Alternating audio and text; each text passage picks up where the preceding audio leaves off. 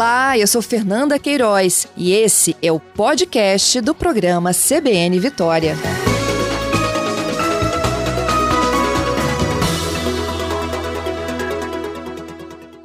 Voltamos com mais CBN Vitória e agora a gente vai falar sobre energia solar residencial, a geração própria de energia pelo meio solar aqui no Espírito Santo. A gente vai conversar com o Vitor Romero, ele é coordenador estadual da Associação Brasileira de Energia Solar Fotovoltaica, AB Solar, que vai falar, né, vai trazer para a gente alguns dados, alguns números que mostram né, como está crescendo essa geração própria de energia aqui no Espírito Santo pela fonte solar. Vitor, muito obrigado viu, por nos atender aqui na CBN, por trazer essas informações para os nossos ouvintes. Muito bom dia. Bom dia, José Carlos. Tudo bem com você? Tudo certo. Vitor, é, o Espírito Santo está atingindo bons índices né, de consumidores que estão gerando a própria energia aqui no estado, né? Perfeito, Zé Carlos. A gente está chegando a próximo de 45 mil unidades é, recebendo créditos ou gerando sua própria energia, né? São mais de 39 mil conexões que foram implantadas desde 2012 o que colocou o Espírito Santo na 14ª posição entre os estados né, na geração própria de energia, de energia solar, na geração distribuída. Né? E para o nosso ouvinte entender, Vitor, como funciona, né? Porque a gente fala em energia solar, as pessoas logo lembram daquelas placas né, solares que ficam ali é, no telhado das casas, naqueles telhados de estacionamento, em alguns outros espaços. Vamos explicar para o nosso ouvinte como funciona esse processo de captação da energia solar em residências? Claro, claro. É importante você dizer que né, as pessoas veem hoje que hoje muito mais veem do que é, tem conhecimento, né? Uhum. É, você ter uma ideia, Zé Carlos, hoje a energia solar está presente em 100% do estado, quando a gente fala de municípios, né? Ou seja, 78 municípios a gente tem pelo menos um sistema gerando Tá? Então, isso é uma coisa que as pessoas de fato estão vendo. O sistema solar fotovoltaico, ele é, são as placas, né, as famosas placas de geração de energia solar, como as pessoas popularmente se referem a elas, e, em geral, quando a gente fala de geração distribuída, elas são colocadas nos telhados das unidades consumidoras, né? Então, as casas vão em, e colocam esses painéis lá em cima, tá? Esse painel ele tem por objetivo transformar a energia solar, a incidência do sol, em energia elétrica, tá? É, durante um período, Zé Carlos, as pessoas é, tinham, ainda antes da popularização do sistema fotovoltaico, elas tinham sistemas de aquecimento de água. E aí é importante a gente tratar a diferença né, entre o sistema de aquecimento de água e o sistema solar fotovoltaico, tá? Uhum. O sistema solar fotovoltaico ele transforma os raios solares em energia, tá? Já o sistema a, que, que aquece a água é um sistema térmico. Ele aquece a água, tá? Através do calor para que a gente possa a, gerar energia. E por que é importante a gente dizer isso? Porque é, a gente necessita dos raios solares para que haja geração de energia solar no sistema fotovoltaico.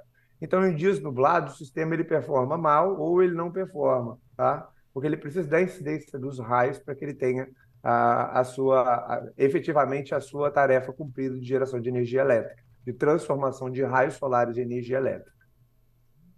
Perfeito. Para você que sintonizou agora aqui na CBN Vitória, a gente conversa com o Vitor Romero. Ele é coordenador estadual da Associação Brasileira de Energia Solar Fotovoltaica, AB Solar, falando né, sobre essa fonte de energia que está crescendo cada vez mais aqui no Espírito Santo. E Vitor, tudo bem, agora a pessoa entendeu como é feita essa captação de energia, como ela é transformada em energia elétrica, mas agora como essa energia solar que é captada ali na residência é conectada à rede elétrica, como efetivamente o consumidor tem um ganho é, utilizando né, essa geração de energia solar? Então vamos lá. É, a ideia é exatamente ele compensar, né? Vamos usar esse termo de compensação, é, ele compensar o que ele utiliza de energia, gerando a partir da geração própria da energia, né? Então ele vai colocar um sistema que é compatível com o nível de consumo dele, tá? E aí a gente tem uma questão interessante, né, Zé Carlos? É, é o seguinte, é, ele consome energia o dia todo, mas ele só gera dia e noite, né? Vamos colocar assim. Uhum. Mas ele só gera energia durante o dia, né? Porque ele necessita dos, da incidência dos raios solares para estar tá gerando. E como é que é feito isso? Tá? é, desde que a gente teve a revisão regulatória em 2017, passou a ser possível que a gente gerasse créditos para utilizar nos horários em que a gente não está gerando.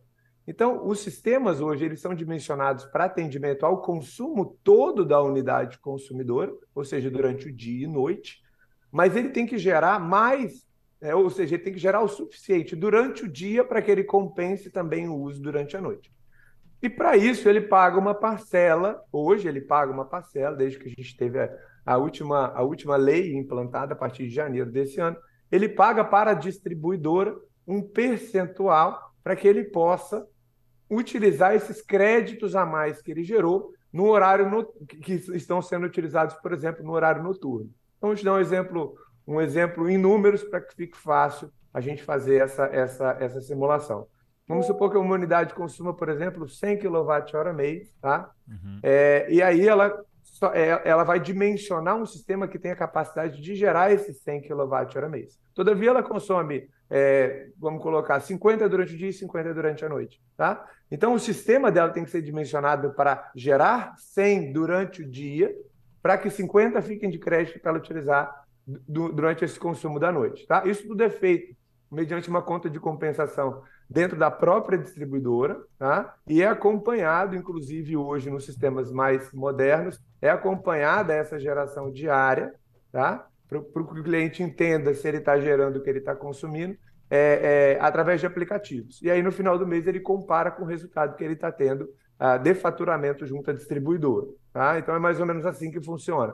A gente tem um sistema de compensação junto à distribuidora, onde ele utiliza esses créditos que foram gerados durante o dia para compensar o consumo uh, que foi realizado durante o momento em que ele não estava gerando também. Tá?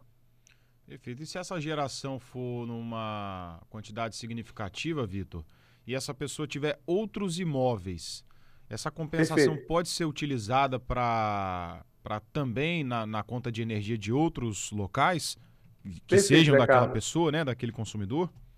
Isso reflete, inclusive, aquele número que eu trouxe no início, no início da nossa conversa. A gente tem 45 mil unidades sendo beneficiadas com a geração própria de energia, todavia a gente só tem 39 mil conexões. O que, que isso quer dizer? Né? Esse número é inferior por quê? Porque a gente tem unidades sendo beneficiadas com o que a gente chama de geração remota. Tá? Então, se eu, por exemplo, tenho minha, uma unidade é, consumidora, eu moro em Vitória, e tenho uma casa de praia em Guarapari, por exemplo, tá? Uhum é, eu posso gerar a minha energia aqui, no meu local, na minha residência, é, e compensar o meu excedente ou gerar mais energia suficiente para que eu supra o consumo da minha casa de praia em Guarapari. Ou vice-versa, porque às vezes o caso aqui, no, no, contexto de Vitória, né? Tem muita gente que mora em apartamento em Vitória e tem uma casa em Guarapari, por exemplo. Ele uhum. pode gerar em Guarapari e compensar no apartamento em Vitória, tá? Então a gente tem esse processo que a gente chama de compensação remota, tá?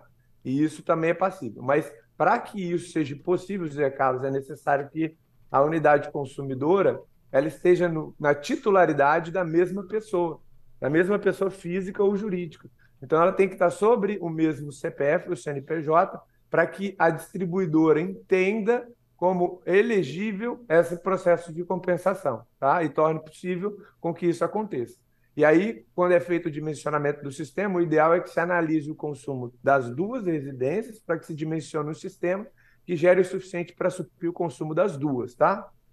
Então, mais uma coisa importante, Zé Carlos, uhum. é ah, eu gerei mais do que eu consumi. Eu viajei de férias, é, não tive consumo nem na minha casa de praia, nem no meu apartamento. O que, que acontece com o meu crédito gerado que não foi utilizado? De acordo com o sistema de compensação, ele tem 60 meses para utilizar esse crédito, tá? Ah. É, então, assim, normalmente os sistemas, quando eles são dimensionados, até porque a gente tem questões é, é, de, das diferenças da quantidade gerada em cada estação do ano, a gente tem dias mais curtos no inverno, dias mais longos no verão. Então, o sistema ele performa de forma diferente. Então, ao ser dimensionado um sistema, normalmente são analisados períodos de 12 meses de consumo.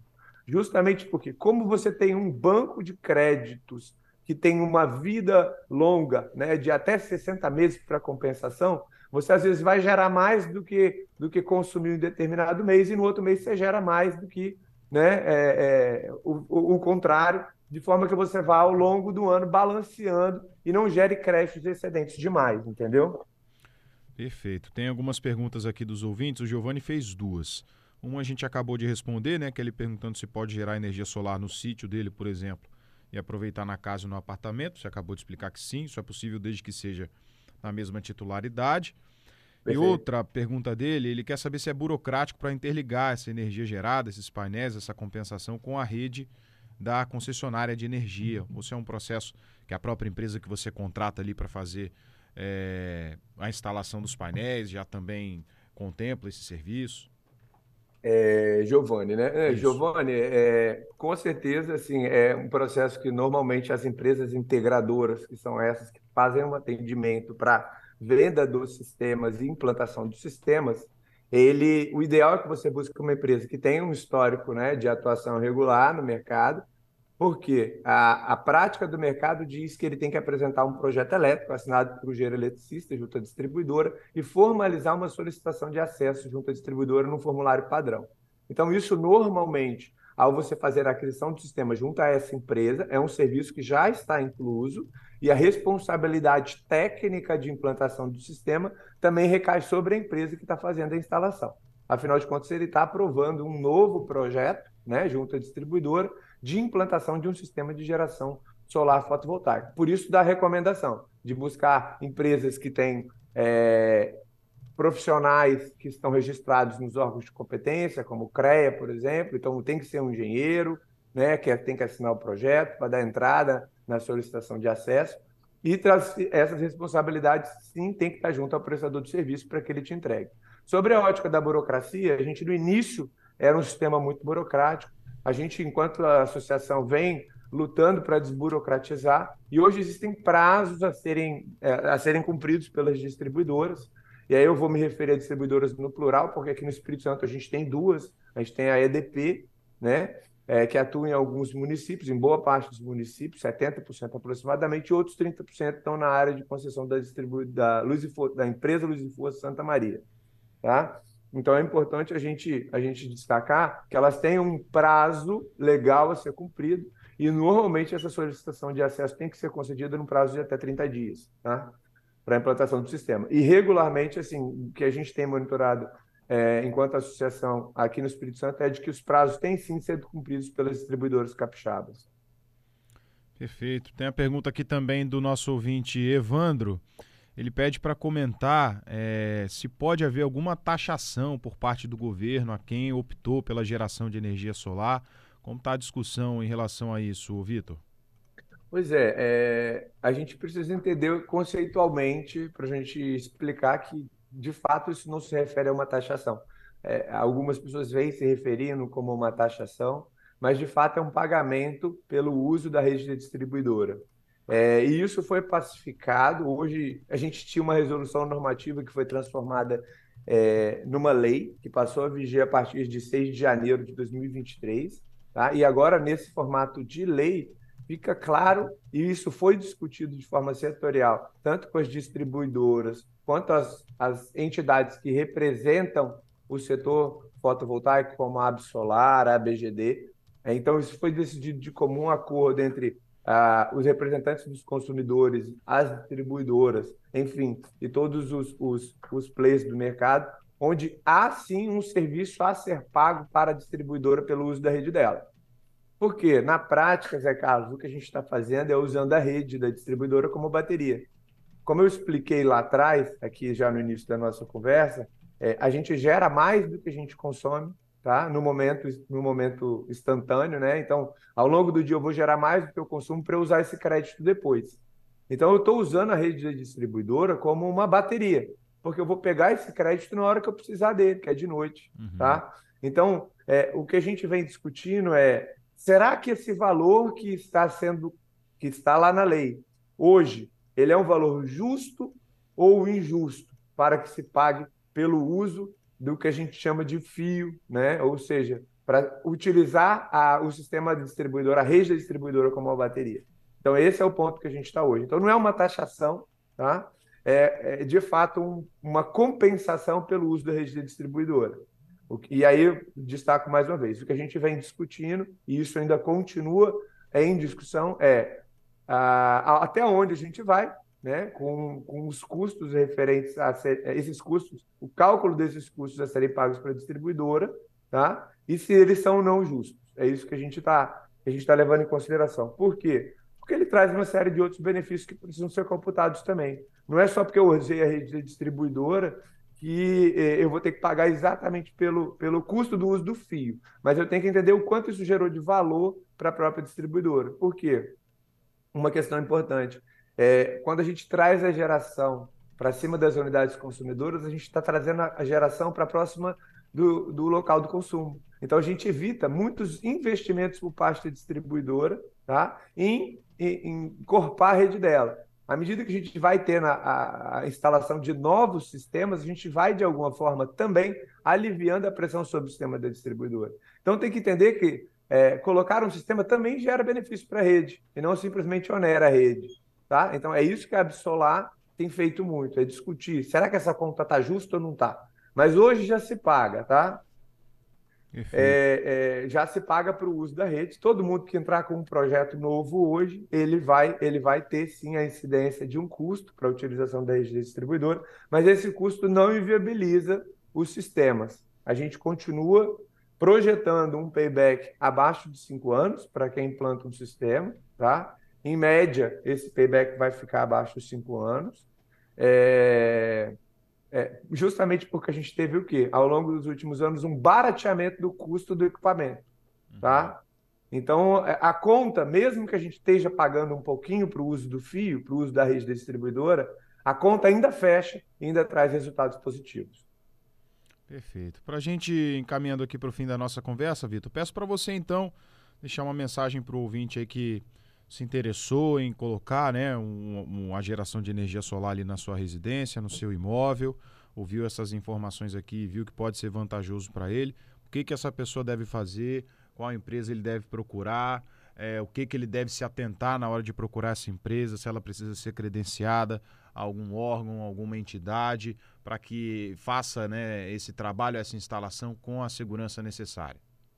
É, então, é, é eu, de fato, ele precisa buscar uma empresa que tenha ah, algum histórico no mercado, tá? que tenha outros sistemas implantados e buscar entender quem está fazendo a, a, a, o encaminhamento técnico disso. Se de fato é um engenheiro eletricista que está dando entrada no projeto, é, as qualificações técnicas disso. Então, buscar empresas que têm ah, uma, uma certa idoneidade do mercado. E eu acho que a mensagem que eu deixo, que é muito. São acho que basear aqui rapidamente em cinco importantes pontos a, acerca de colocar um sistema, porque eu acho que a decisão ela tem que ser não só ancorada no, no financeiro, que a gente já viu que o financeiro ele, ele traz resultado, mas a importância de se colocar um sistema solar fotovoltaico hoje, né, que de fato ele vai estar primeiro acessando energia limpa e sustentável, né, então não produz gases de efeito estufa, é um tema que está muito latente e em voga hoje, né, também não produz outros tipos de, de poluentes, a redução de custos, né, conforme a gente vem colocando, então esse é um, é um ponto, é, principalmente para negócios, isso pode de fato trazer um resultado mais interessante para aquele negócio, uma vez que ele deixa de ter um custo ou mitiga um custo com energia ah, dentro do, do, do, conceito do seu negócio, né? então ele pode ter um preço mais competitivo lá na ponta, acessibilidade, então é a possibilidade de gerar em áreas remotas, tá? O quarto seria a geração de emprego e renda, porque tudo isso é feito com investimento privado. Tá? Então, aqui no Espírito Santo, em, em questões de números, bem rapidamente, foram mais de 2,4 bilhões desde 2012 investidos pelo setor privado na concepção de novos sistemas e mais de 613 mil é, é, milhões gerados em impostos, tá? É, e por fim, a segurança energética, né? A gente desonera o uso de energias é, não renováveis, né? Então a gente, a gente é, reduz a pressão sobre o sistema, tanto de, de, de, de o sistema hídrico, né? As, as, as, hidroelétricas, como as termoelétricas, a gente evita com que haja incidência e risco de bandeira vermelha. Tá? Então, assim, são pontos importantes para a gente levar em consideração, que são os aspectos sociais, econômicos e ambientais, além, única e exclusivamente, da questão econômica por si só. Tá? Obrigado pela oportunidade, Zé Carlos. Desculpa ter me alongado aqui. Não, que isso, imagina. A gente conversou aqui com o Vitor Romero, ele que é o coordenador estadual da Associação Brasileira de Energia Solar Fotovoltaica, trazendo então essas informações importantes que mostram né, o crescimento desse número de consumidores aqui no estado com geração própria de energia pela fonte solar, também os benefícios, né, a economia que esse tipo de geração de energia traz para a nossa população. Vitor, muito obrigado, viu, por trazer essas informações aqui para os nossos ouvintes. Obrigado pela oportunidade, um ótimo dia para vocês e bom trabalho.